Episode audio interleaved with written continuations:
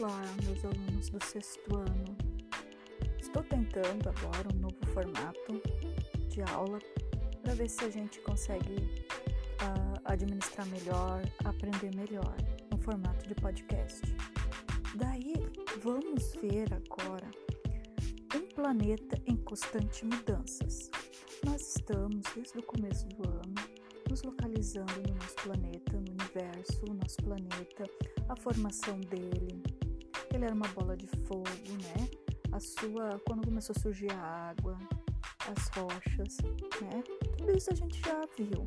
Então agora eu pergunto para vocês: todo este relevo terrestre que existe, essas montanhas gigantescas, as planícies litorâneas, como elas se formaram?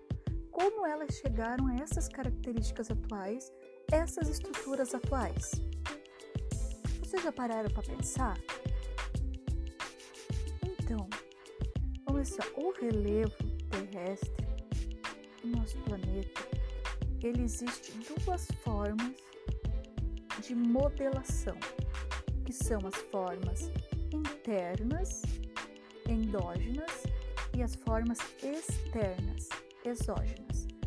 Nesta aula, nós vamos focar na, nas na forma interna, endógena, ou seja, o nosso núcleo da Terra, como a gente já está estudando, composto de magmas, a formação da crosta terrestre, das placas tectônicas, toda essa formação, toda essa formação é a base do nosso relevo terrestre.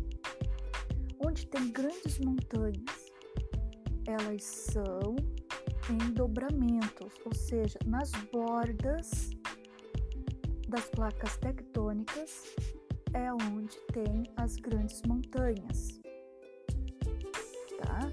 E as partes litorâneas, as partes mais aplainadas, as partes mais em depressão já são a, a transformação do relevo que ocasionou já esta modelação.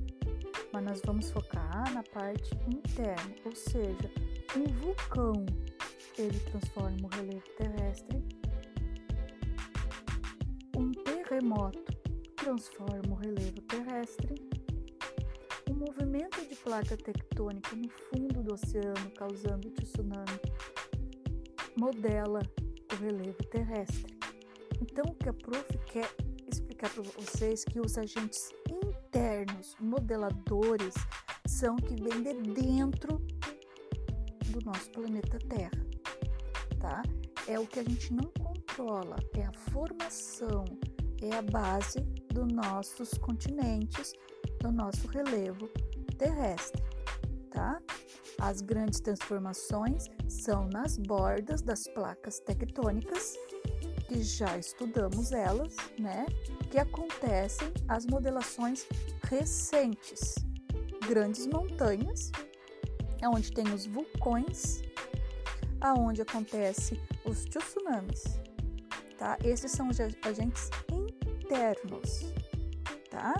Nós vamos estudar na próxima aula os agentes externos para compreendermos como é formado o nosso relevo terrestre.